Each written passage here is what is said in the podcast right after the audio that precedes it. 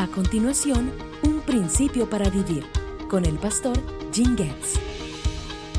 Cuando Pablo estaba bajo arresto domiciliario en Roma, escribió a los filipenses acerca de dos hombres piadosos que son ejemplo para todos nosotros.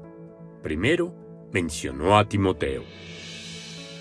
No cuento con nadie como Timoteo quien se preocupa genuinamente por el bienestar de ustedes.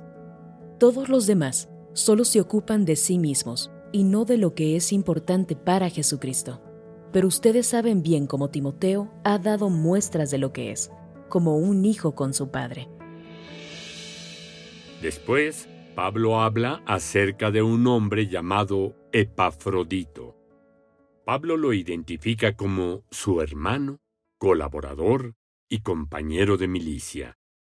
Epafrodito probablemente fue el pastor o anciano de la iglesia en Filipos que visitó a Pablo en prisión.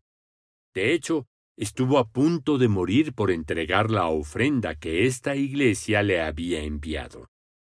Como dije antes, estos dos hombres cristianos son un ejemplo para todos nosotros verdaderamente demostraron una actitud de entrega, humildad y sacrificio como Cristo cuando vino como el Salvador del mundo.